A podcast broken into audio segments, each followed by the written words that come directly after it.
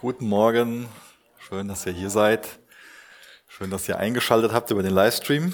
Ähm, wir sind in Ruth, schauen uns ähm, den größten Teil von dem ersten Kapitel voraussichtlich heute an. Ruth 1, Vers 6 bis 22, könnt ihr gerne schon mal aufschlagen.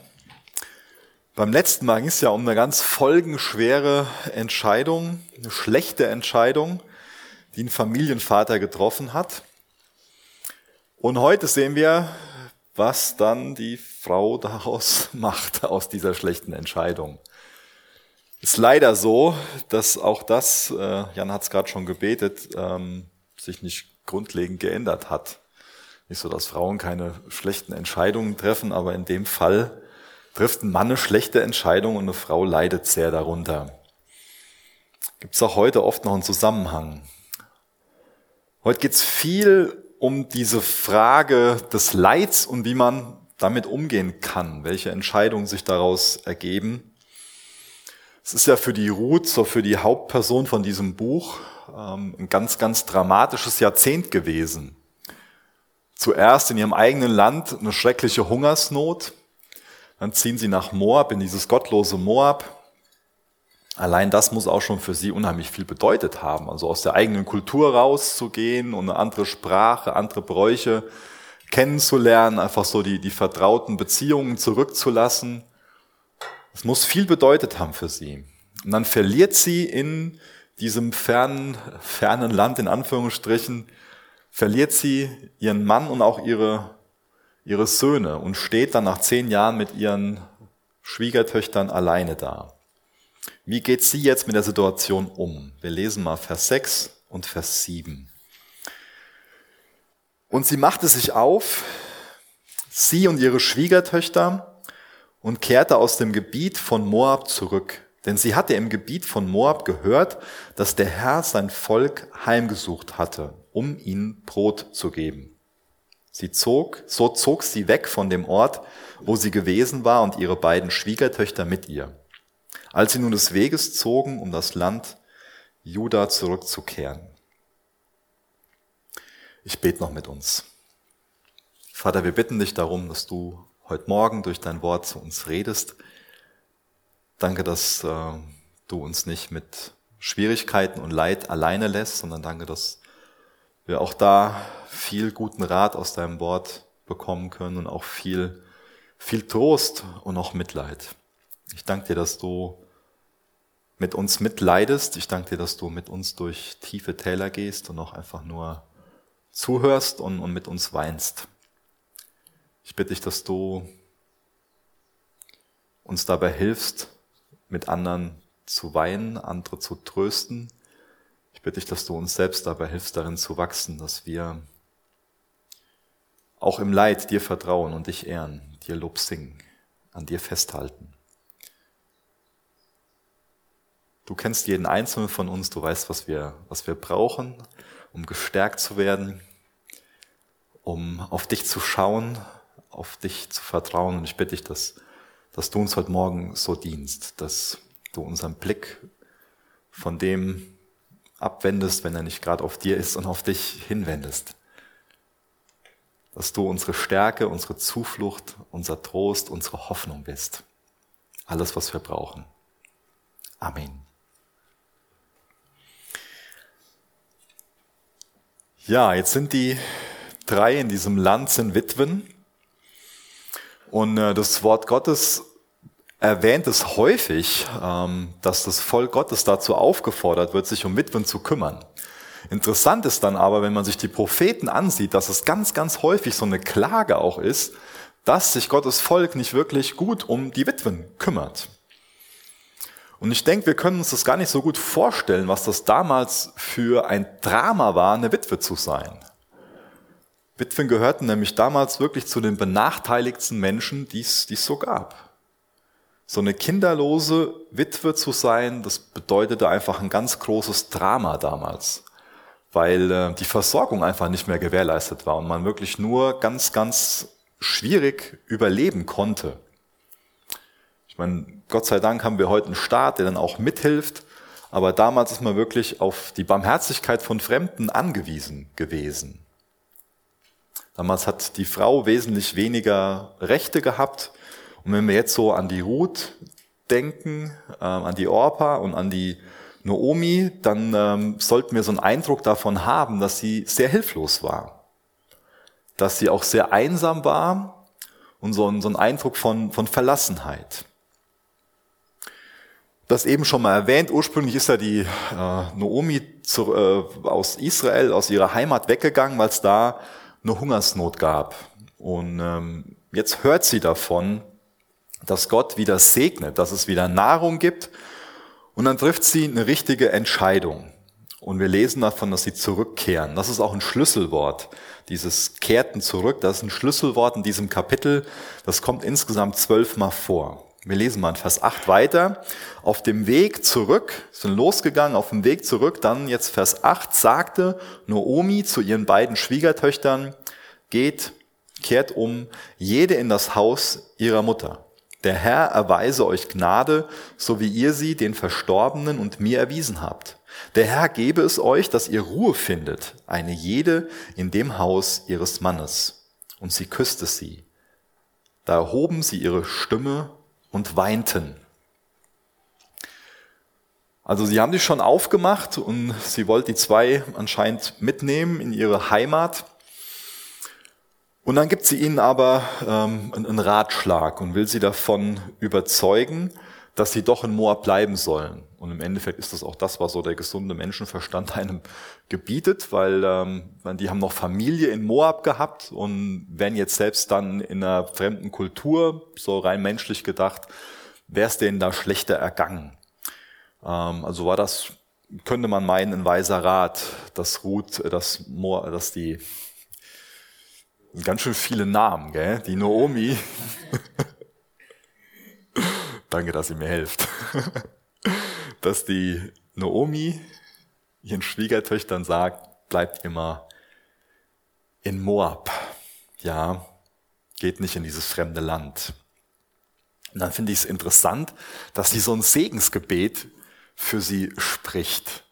Ähm, also ist da doch noch vieles so. Wir haben ja auch davon, oder werden auch davon lesen, dass, dass sich Noomi ein Stück weit benachteiligt fühlt, dass sie so das Gericht Gottes auf ihrem Leben sieht.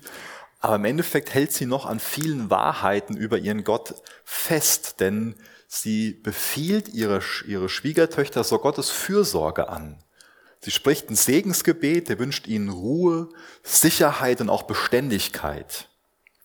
Und das ist auch das, wo im Endeffekt die Ehe für da ist, dass sie ein Ort der Ruhe, der Sicherheit und der Beständigkeit sein soll. Das ist der Wunsch Gottes hinter einer Ehe. Und das ist auch das, was ähm, ja, sie in diesem Gebet formuliert. Sie wünscht ihnen, dass sie nochmal heiraten, also in einem Haus des Mannes, und dass sie da in dieser Ehe das finden, was ich gerade beschrieben habe, vor allen Dingen diese Ruhe. Das wünscht sich Gott. Dafür hat Gott die Ehe gestiftet, dass sie ein Ort der Ruhe, des Friedens und auch so der Erfrischung ist. Da lasst uns drin wachsen, dass unsere Ehen solche Orte sind. Und ich glaube, die können nur solche Orte sein, wenn wir wirklich Jesus im Zentrum lassen, in unseren Ehen. Und dann kann er uns so dienen, dass die Ehen auch wirklich ein Segen sind. Wir lesen mal in Vers 10 weiter bis Vers 13. Und sagte zu ihr, nein, sondern wir wollen mit dir zu deinem Volk zurückkehren, sagte die Ruth. Doch Noomi sagte, kehrt nur um, meine Töchter. Wozu wollt ihr mit mir gehen? Habe ich etwa noch Söhne in meinem Leib, dass sie eure Männer werden könnten? Kehrt um, meine Töchter, geht. Ich bin ja zu alt, um eines Mannes Frau zu werden. Selbst wenn ich spräche, ich habe noch Hoffnung wenn ich gar diese Nacht eines Mannes Frau werden würde und sogar Söhne gebären sollte? Wolltet ihr deshalb warten, bis sie groß würden? Wolltet ihr euch deshalb abgeschlossen halten, ohne eines Mannes Frau zu werden? Nicht doch, meine Töchter, denn das bittere Leid, das mir geschah, ist zu schwer für euch. Ist doch die Hand des Herrn gegen mich ausgegangen. Die lassen sich nicht wirklich so einfach überzeugen, die beiden Schwiegertöchter. Und äh, deswegen benutzt die Ruth so ein Argument, was wir vielleicht beim ersten Lesen gar nicht so verstehen. Warum fängt denn jetzt die Ruth davon an zu reden, dass äh, sie keine Kinder mehr bekommen kann und so? Und die Naomi.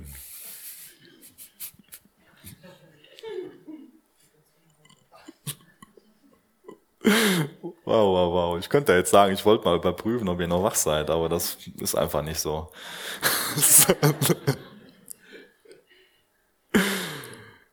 Also der Hintergrund von dem Argument, was äh, ich glaube, ich sage heute Morgen immer noch Sie und ihr müsst euch dann überlegen, wer, wer, wer das da ist.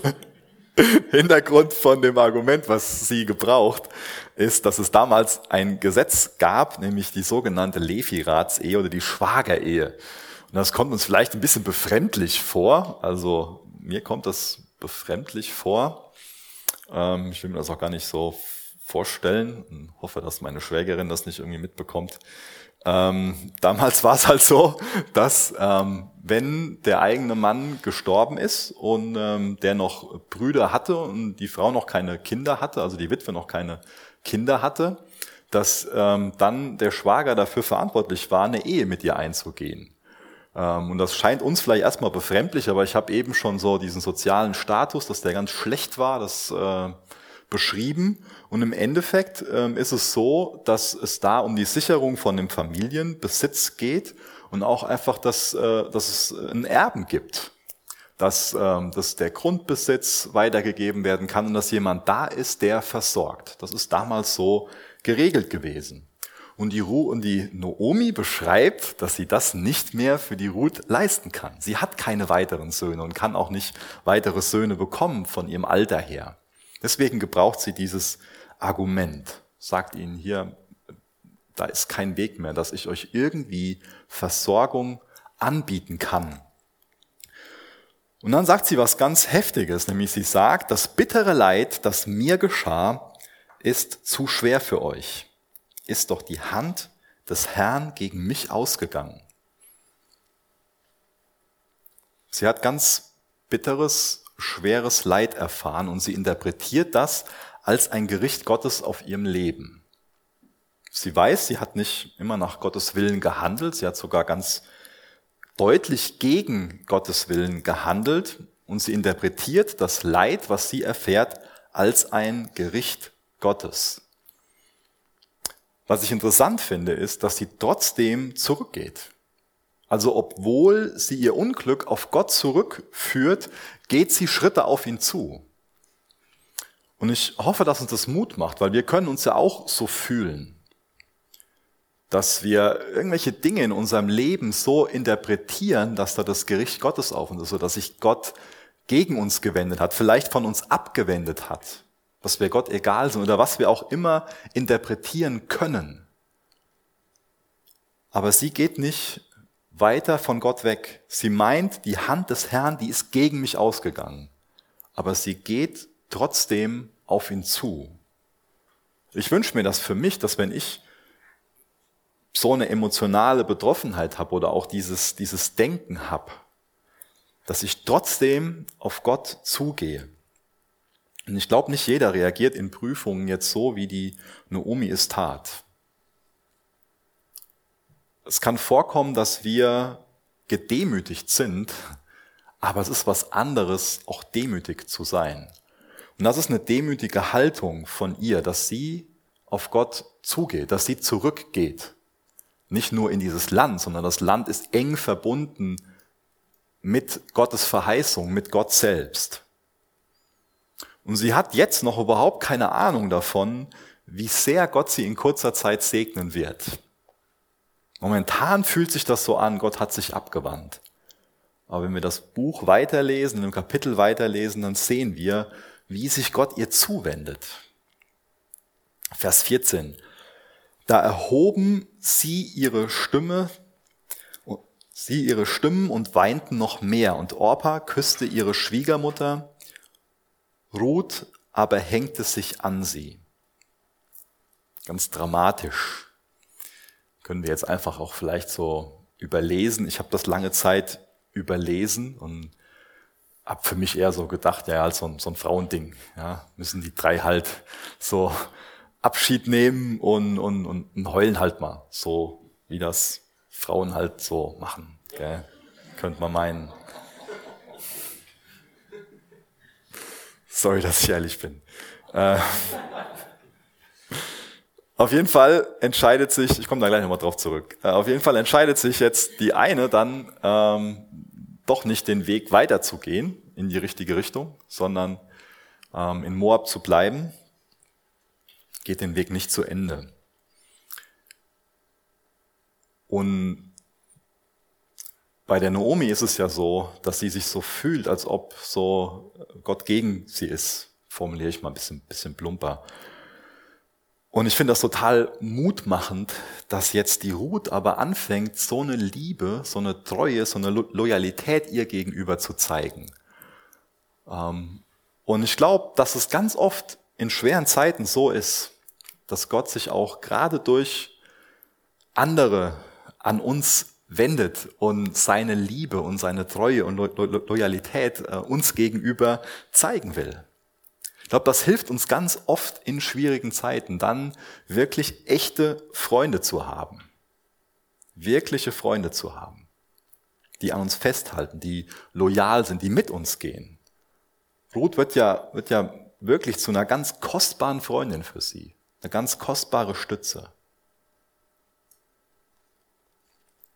Die drei haben heftig zusammen geheult. Wie gesagt, ich habe das ein bisschen abgetan und überlesen und habe mich dann an was erinnert. Ist dir klar, dass es ein Gebot in der Bibel gibt, dass du heulen sollst? Mir war das nicht klar, als ich das gelesen habe. Wie gesagt, ich habe das als so ein Frauending abgetan. Römer 12, Vers 15 lesen wir, freut euch mit den sich Freunden und weint mit den Weinenden. Das ist ein Gebot, dass wir heulen sollen. Auch wir Männer sollen mit denjenigen weinen, die weinen. Und das wünsche ich mir auch nicht nur für diesen Ort, natürlich vor allen Dingen auch für, für diesen Ort, unser Gemeindegebäude, aber auch für unsere Häuser, dass sich da niemand für Tränen schämt, dass man die Tränen laufen lässt. Das Leben ist oft einfach hart. Es gibt Schwierigkeiten, es gibt Probleme, es gibt Leid und da kann es die einzige angemessene Reaktion sein, zu heulen. Und auch das Einzige, was uns ein Stückchen näher Richtung Heilung bringt. Und dann kann es auch die einzige angemessene Reaktion sein, nicht sofort ein paar fromme Sprüche zu bringen, sondern mit der anderen Person mit zu weinen und zu trauern und gar nichts zu sagen. Prediger 3 können wir das auch nachlesen, dass alles seine Zeit hat. Ich will jetzt nicht wieder zu vielen Stereotypen Männer und Frauen Dingens machen, aber ähm, wie, wie formuliere ich das gut? Also ich als Mann habe oft so den Hang dazu, dass ich dann schnell eine Lösung anbieten will und dann soll alles gut sein so. Und ähm, losgelöst von Frauen und Männern, es ist oft einfach nur gut, einfach mal zuzuhören und nicht sofort zu sagen, hier, so und so, da ist doch die Lösung, mach's doch so und so. Ich finde das auch interessant, dass, ähm, dass Gott nicht nur uns als ein Wesen geschaffen hat, als eine Seele geschaffen hat, die einen Verstand hat, sondern als eine Seele geschaffen hat, die Gefühle hat. Und Gott sagt uns sogar, dass wir ihn mit unserem Verstand, aber auch mit, mit allem, was wir sind, auch mit unseren Gefühlen lieben sollen. Ich wünsche mir, dass wir so eine ähm, Theologie des Weinens entwickeln. Mich hat der Text wirklich angesprochen. Ähm, und ich musste auch an ähm, den, den Hiob denken und seine Freunde. Das fand ich ganz, ganz spannend, darüber nachzudenken.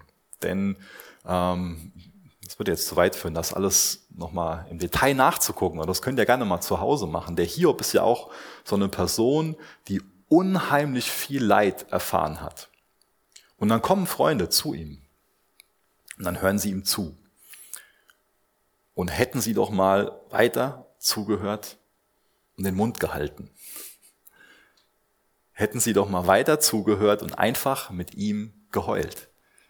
Aber sie fangen an und interpretieren die Situation, in der Hiob ist.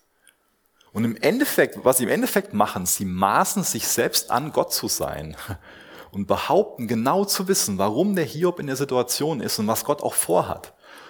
Und da will ich uns auch echt ermahnen, dass wir da vorsichtig drin sind, unsere eigenen Situationen, aber vor allen Dingen die Situationen von anderen Menschen ähm, zu bewerten und zu sagen, ja, Gott will das und das tun und Gott tut das deswegen oder wie in dem Fall von dem, von dem Hiob, wo die Freunde gesagt haben, ja, du hast dich gegen Gott versündigt und deswegen so und so. Hier wäre es an der Zeit gewesen, einfach nur zu weinen und zu klagen. Übrigens sind ganz weite Teile der Bibel einfach nur Klagen an Gott. Ganz ehrlich, das ein oder andere, was, was ich so lese, empfinde ich persönlich als ein Stück weit pietätslos. Ich lese gleich mal ein paar Psalmen vor als, als Beispiel. Ein Drittel der Psalmen sind Klagelieder an Gott. Ein ganzes Buch ist das Klagelied. Und es gibt Zeiten, in denen das die einzige angemessene Situation ist. Zu heulen, zu weinen und Gott den Schmerz zu bringen, auch zu klagen darüber. Auch Jesus hat geheult. Das ist, denke ich, der kürzeste Vers der Bibel. Jesus weinte. Jesus weinte. Deswegen sollten auch gerade wir Männer das nicht irgendwie als ein Zeichen der Schwäche abtun oder auch als was Ungeistliches, sondern es kann einfach nur geistlich sein, zu weinen.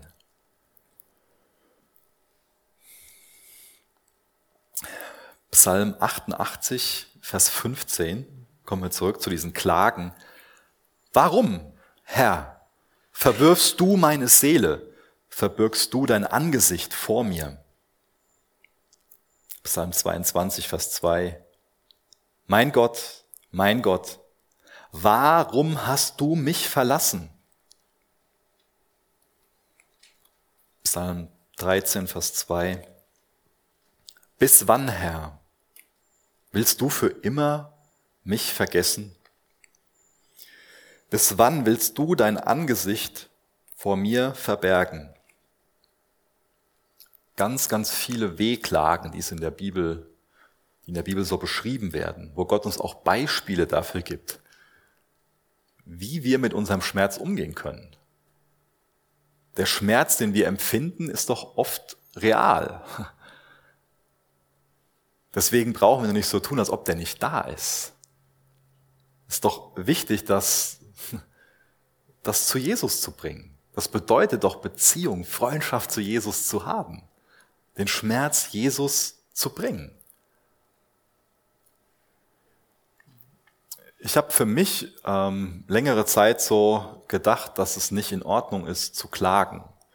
Und ein Stück weit ist es auch nicht in Ordnung zu klagen. Deswegen müssen wir das Wort klagen, will ich versuchen, so ein bisschen mit, mit Bedeutung zu füllen, weil ähm, wenn wir so an die Geschichte von dem Volk Israel denken, ähm, da hat man folgendes Szenario ziemlich so zu meinem Herzen gesprochen. Und zwar, wir wissen, sie haben lange Zeit in der Sklaverei gelebt, ähm, voll in der Unterdrückung. Und Gottes Herz ist, er will sie aus der Sklaverei befreien, will sie ins verheißene Land bringen. Und äh, Gott zeigt denen sich auf wunderbare Art und Weise. Auf, äh, also, sie, also er sie befreit äh, von, von dem Pharao und, und wirkt mächtige Wunder, wo wir einfach nur so meinen sollten, hey, wenn, wenn Gott so Wunder wirkt, Die sollten einfach nur froh sein und, und Gott folgen. Und dann sind die noch gar nicht weit in der Wüste und dann fangen sie nämlich an, in einer falschen, in einer unbiblischen Art und Weise zu klagen. Gehen her und sagen, ja, an sich ja, die Fleischtöpfe in Ägypten und so. Und ich glaube auch, dass diese klagende Haltung sie in der Wüste gehalten hat. Und ich glaube, dass uns eine dankbare Haltung, eine dankbare Einstellung ins verheißene Land bringt. Und wenn wir uns so diese, diese Klagebesalmen ansehen, finde ich das interessant, was, was so sich in dem Herzen der Psalmisten immer so verändert. Sie bringen Gott ihren Schmerz auch auf eine ganz unverblümte Art und Weise, ganz deutlich. Man könnte sagen, die knallen Gott ganz schön was um den Kopf. Ich finde das schon heftig, was man zum Teil in den Psalmen liest. Aber am Ende liest man meistens, dass der Fokus dann bei Gott ist. Dass das Vertrauen auf Gott gestärkt wurde. Und da ist es, glaube ich, wichtig, dass wir auch dann, wenn wir das nicht fühlen und auch nicht so als, äh, als Wahrheit empfinden, dass wir unsere Seele befehlen, dass wir uns dazu durchringen, zu Gott zu gehen, mit dem Ziel, auf ihn zu schauen. Weil das ist ja oft so ein, so ein Problem, dass wenn wir uns benachteiligt fühlen oder insgesamt, wenn wir einfach leiden, dass wir anfangen, so einen Tunnelblick zu bekommen und nur noch unser Problem sehen. Das hätte auch jetzt hier in dem Kapitel ähm, ganz gut gepasst, dass man so äh, die Sonnenstrahlen der Hoffnung gar nicht wahrnimmt, gar nicht wahrnimmt, wo Gott noch am Werk ist. Es gibt also eine, eine richtige Art zu klagen und ich glaube, es gibt auch eine falsche Art zu klagen. Und ich glaube, eine falsche Art zu klagen ist ähm, dann, wenn man sich bewusst irgendwo auch entscheidet ähm, zum Ungehorsam, zum, zum einen ganz klar zu sagen, okay, dann gehe ich halt von, von Gott weg. Aber es ist so eine, so eine, eine tolle Einladung, dass Gott sagt, komm zu mir und lad das bei mir ab. Und dann sollten wir uns dazu durchringen, das ist ein, ein tiefer Kampf, der in uns stattfindet, ihm zu vertrauen und nicht losgelöst von seinem Willen zu handeln. Zurück zum Text, Vers 15 bis Vers 18. Noomi spricht da wieder, da sagte sie, siehe, deine Schwägerin ist zu ihrem Volk und zu ihrem Gott zurückgekehrt. Kehre auch du um deiner Schwägerin nach. Versucht immer noch davon zu überzeugen. Ja. Vers 16, aber Ruth sagte, dringe nicht in mich, dich zu verlassen, von dir weg umzukehren. Denn wohin du gehst, dahin will auch ich gehen. Und wo du bleibst, da bleibe auch ich. Dein Volk ist mein Volk und dein Gott ist mein Gott. Wo du stirbst, da will auch ich sterben. Und dort will ich begraben werden. So soll mir der Herr tun und so hinzufügen. Nur der Tod soll mich und dich scheiden. Als sie nun sah, dass Ruth fest darauf bestand, mit ihr zu gehen, da ließ sie ab, ihr zuzureden. Jetzt hat sie alles getan, ähm, um die Ruth davon abzuhalten, mit ihr nach Israel zurückzukommen. Aber es ist eine ganz starke Verpflichtung, die die Ruth da eingeht. Geht weit darüber hinaus, dass sie ihre beste Freundin sein will. Im Endeffekt ist die Verpflichtung ein Stück weit sogar radikaler als die Ehe. Denn sie sagt, wo du stirbst, da werde auch ich sterben und dort begraben werden. Die war wirklich entschlossen. Eine ganz klare Entscheidung. Und dazu sind auch wir oft aufgerufen, ganz klare Entscheidungen zu treffen. Und auch echt entschlossen zu sein. Treu, loyal, klare Entscheidungen man sieht bei ihr, dass sie eine ganz klare Entscheidung für diesen Gott Israels getroffen hat. Sie will ihm loyal sein, treu sein, nicht nur der Ruth. Hier geht's nicht nur der Naomi gegenüber, hier geht's nicht nur um eine Adressänderung. Hier geht's auch darum, dass sie sich wirklich, dass sie an diesen Gott glaubt, dass sie diesem Gott folgen will. Und sie verlässt deswegen ihre eigene Familie, und auch ihr eigenes Land. Und sie geht davon aus, dass sie weiterhin als Witwe leben wird, ohne Kinder. Die Wahrscheinlichkeit wäre größer gewesen, dass es in ihrem eigenen Land ändert. Sie geht in unbekanntes Land zu einem anderen Volk, wo sie vielleicht auch viele Bräuche noch gar nicht so kannte. Und die Noomi hat ja in Vers 13 gesagt, die Hand des Herrn, die ist gegen mich ausgefahren.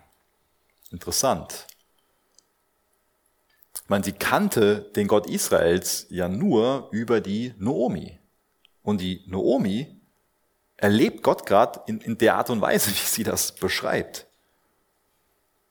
Das ist also schon ein Glaube, der so über die gegenwärtigen bitteren Umstände hinausblickt. Vers 19. So gingen die beiden bis sie nach Bethlehem kamen. Und es geschah, als sie in Bethlehem ankamen, da geriet die ganze Stadt ihretwegen in Bewegung. Und die Frauen sagten, ist das Naomi? Sie aber sagte zu ihnen, nennt mich nicht Naomi, nennt mich Mara, denn der Allmächtige hat mir sehr bitteres Leid zugefügt. Voll bin ich gegangen und leer hat mich der Herr zurückkehren lassen. Warum nennt ihr mich Naomi? Da der Herr gegen mich ausgesagt und der Allmächtige mir Böses getan hat. So kehrte Naomi zurück und mit ihr die Moabiterin Ruth, ihre Schwiegertochter, die aus dem Gebiet von Moab heimgekehrt war. Sie kam nach Bethlehem zu Beginn der Gerstenernte. Es war ein längerer Weg von Moab nach Bethlehem. Meistens ging die Reise bergauf. Und dann kommen sie in diesem relativ kleinen Dorf an und äh, das Dorf gerät in Bewegung. Die Naomi kommt ohne ihren Mann, ohne ihre Söhne, aber mit einer Schwiegertochter aus Moab zurück. Dieser Name Naomi bedeutet so viel wie angenehm. Und sie will nicht länger angenehm genannt werden, weil sie erlebte ihr Leben nicht als angenehm. Sie beschreibt das so ein Stück weit, dass ihr Leben, als sie ausgezogen ist von Israel, schon voll war, aber jetzt kommt sie zurück, sie ist leer. Und jetzt will sie Mara genannt werden und das Wort bedeutet bitter. So fühlt sie sich. Früher, das war angenehm, heute, das ist bitter. Sie ist also ganz ehrlich mit ihrem Leben. Sie macht, will den, den Leuten da nichts vormachen, will das nicht irgendwie verstecken. Sie sagt den Leuten ganz deutlich, so sieht's bei mir aus. Ich bin ausgezogen, früher war mein Leben angenehm und heute ist mein Leben bitter. Vielleicht sagt sie damit auch, heute bin, bin ich bitter. Die Jahre in Moab, die haben sie verändert, die haben sie geprägt und jetzt ist sie bitter.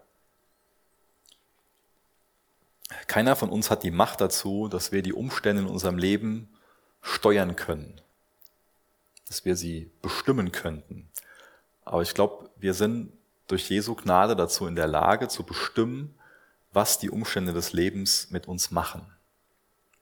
Was sie mit unserer Haltung machen, mit unserer Einstellung, mit unserem Charakter. Naomi sagt, die Hand Gottes ist gegen mich ausgegangen. Ich bin bitter geworden. Sie sagt, Gott hat mir Böses getan. Er brachte bitteres Unheil über mich.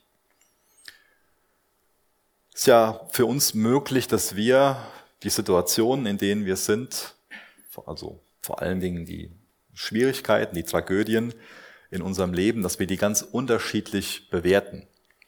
Oder auch wenn wir mit anderen sprechen, dass wir ihre Tragödien unterschiedlich bewerten.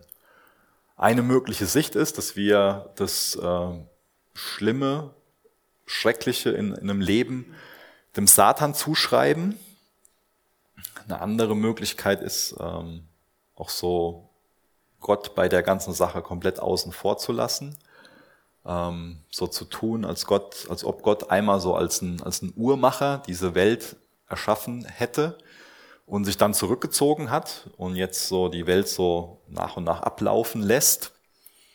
Auch das ähm, ist eine Haltung, die auch selbst Christen schon mal haben ähm, im Leid. Andere sagen, es passiert einfach, weil wir in einer kaputten Welt leben. Sündenfall, kommt Böses vor. Hiobs Freunde habe ich schon mal erwähnt. Die sind zum Beispiel hergegangen, haben gesagt, Gott erzieht dich, ähm, tu Buße.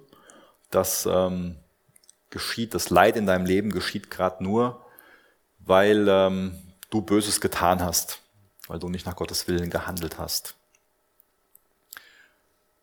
Und ich empfinde das als eine riesengroße Herausforderung zu sagen, woher das, das Böse, das ähm, Leid in unserem Leben kommt. Das ist eine riesengroße Herausforderung. Und ähm, glaube, dass es am vernünftigsten ist, auch da wieder in Gottes Wort zu gucken und zu fragen, wie sieht das aus? Und ich habe noch nicht eine abschließende Antwort dazu gefunden, dass ich da einen Schlüssel bekomme, der es mir erlaubt, meine eigene Situation dann dadurch ähm, zu bewerten oder auch die Situation von anderen. Und ich glaube, das hilft uns auch oft nicht wirklich weiter. Das hilft uns oft nicht weiter. Und vielleicht lernen wir das über uns selbst und wir dürfen es auch für andere lernen, wenn wir anderen zuhören. Dass wir nicht meinen, wir können jetzt, ich sag's mal ganz klar, Gott spielen und sagen, aus dem und dem Grund bist du in der, in der Situation. Man kann natürlich in einem Gespräch dazu ermutigen und sagen, Gott kann Gutes daraus wirken. Aber ich glaube, dass es uns nicht zusteht, zu sagen, aus dem und dem Grund ist es Leid in deinem Leben. Mir macht das Mut, ähm, vielleicht haben viele von euch schon mal dieses Bild gehört, ähm, sich so einen, einen, ähm, einen Teppich vorzustellen, der geknüpft ist. Der hat ja so zwei Seiten. Vielleicht habt ihr zu Hause so einen Teppich, dann könnt ihr euch den mal von unten ansehen. Oben kann der ein wunderbares Bild haben. Ähm, und wenn man den von der Rückseite aus ansieht, dann sieht man da ein paar wilde Knoten und so ein paar äh, Farbkleckse, die nicht wirklich einen Sinn ergeben. Und äh, mir macht das, das äh, Bild deswegen Mut, weil ich glaube, dass wir momentan ähm, genau oft diese Wahrnehmung haben, dass wir unter so einem Teppich leben, wo wir so, so Knoten sehen und Farben, die angeordnet sind und für uns nicht wirklich einen Sinn ergeben.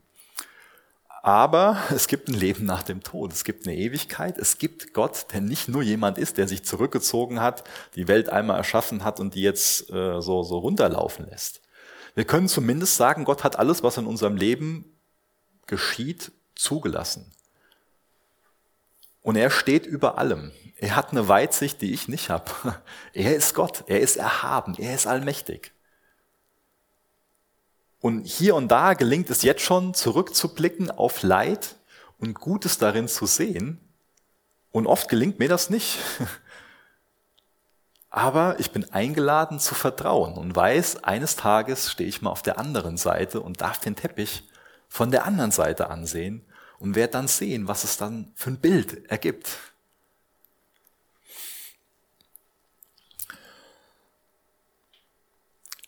Und ich wünsche mir das für mich persönlich, für uns als Gemeinde, dass auch wenn wir gerade nicht irgendwie Zeichen von Gottes Barmherzigkeit sehen, dass wir uns dann trotzdem entscheiden, Gott anzubeten.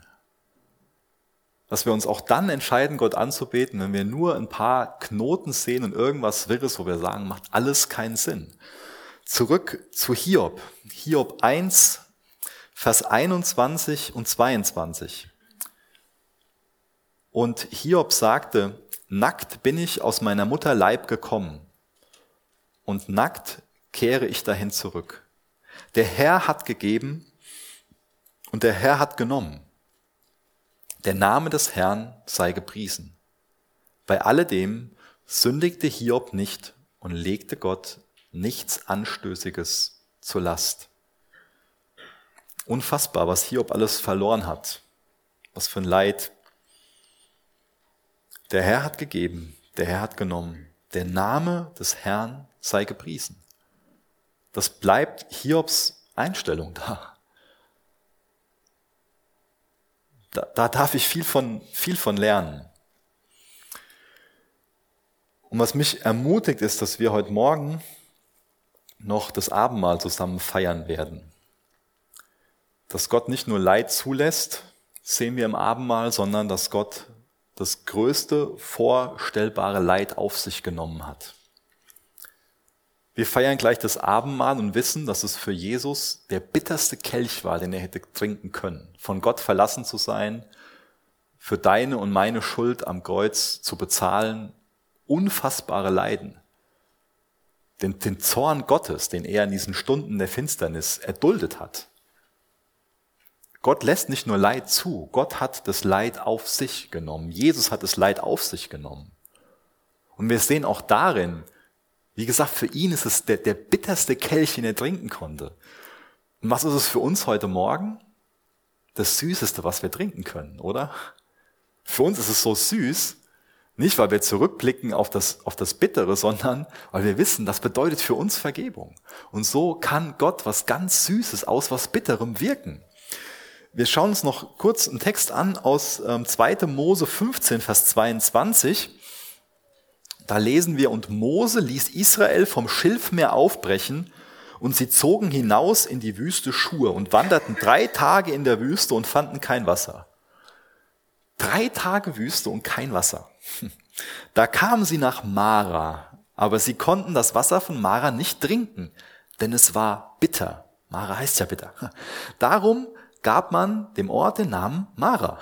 Und das Volk murrte gegen Mose. Was sollen wir trinken? Da schrie er zum Herrn und der Herr zeigte ihm ein Stück Holz. Das warf er ins Wasser und das Wasser wurde süß. Dort legte er Ordnung und Recht für es fest und dort stellte er es auf die Probe. Drei Tage in der Wildnis und dann kommen sie zum Wasser und meinen, das ist es jetzt und dann ist das bitter. Was für eine bittere Enttäuschung. Mara, bitter. Mose hat den Herrn angerufen und der Herr hat für eine Lösung gesorgt. Er hat das, was bitter war, süß gemacht. Damals war das schon mit diesem Stück Holz verbunden. Jesus ist an dieses Holz gegangen, an, an, diesen, an diesen Baum, an dieses Kreuz, hat das Bitterste auf sich genommen, damit wir heute Morgen einen süßen Kelch trinken können, damit wir uns daran erinnern dürfen, dass uns vergeben ist, Ich suche gerade noch einen Vers. Offenbarung 21, Vers 4. Und er wird jede Träne von ihren Augen abwischen und der Tod wird nicht mehr sein. Noch Trauer, noch Geschrei, noch Schmerz wird mehr sein, denn das Erste ist vergangen. Jetzt in dieser Welt haben wir noch oft Grund zu heulen, zu weinen, Tränen zu vergießen. Aber wenn wir jetzt heute Morgen gleich das Abendmahl feiern, diesen Kelch nehmen dann dürfen wir uns daran erinnern, dass das unsere Zukunft ist. Darauf dürfen wir vertrauen, darauf dürfen wir schauen. Und dadurch wird dieser Kelch süß und ist nicht mehr bitter. Ihr dürft gerne mit mir aufstehen, ich will noch mit uns beten.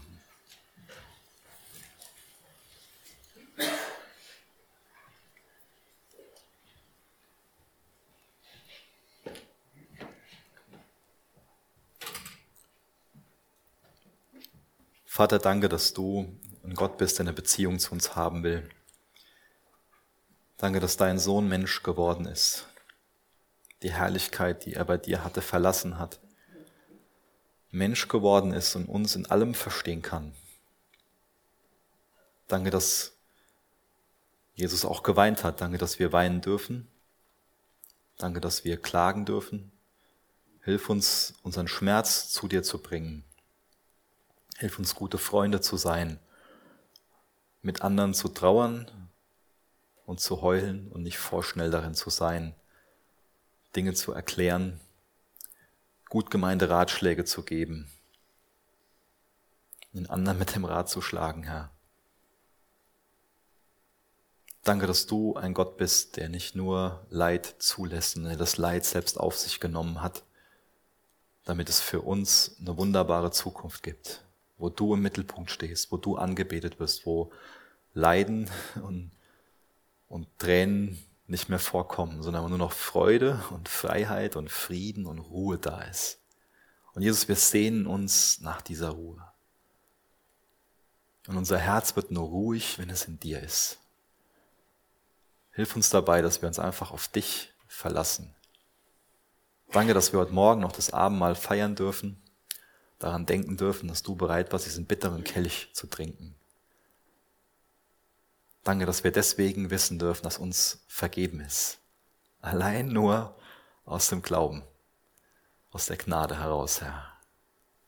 Amen.